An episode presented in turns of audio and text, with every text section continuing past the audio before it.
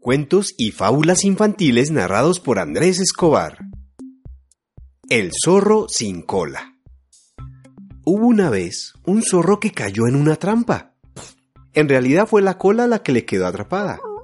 El pobre se lastimó gravemente, pues para liberarse tuvo que arrancársela.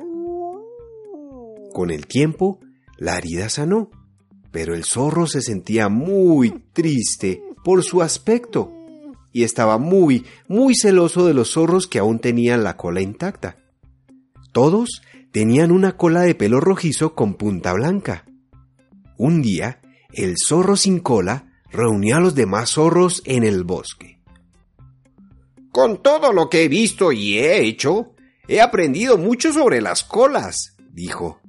Son pesadas, se ensucian con facilidad e impiden que corras rápido. Les aconsejo a los zorros modernos que se quiten la cola. Es fácil de hacer y los resultados son duraderos. Los demás zorros miraron al zorro sin cola.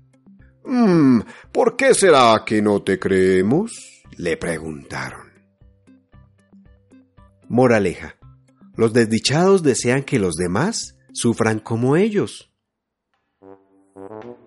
¿Quieres seguir escuchándonos? Coméntanos en iVoox y también puedes buscarnos en Google como Cuentos Infantiles por Andrés Escobar.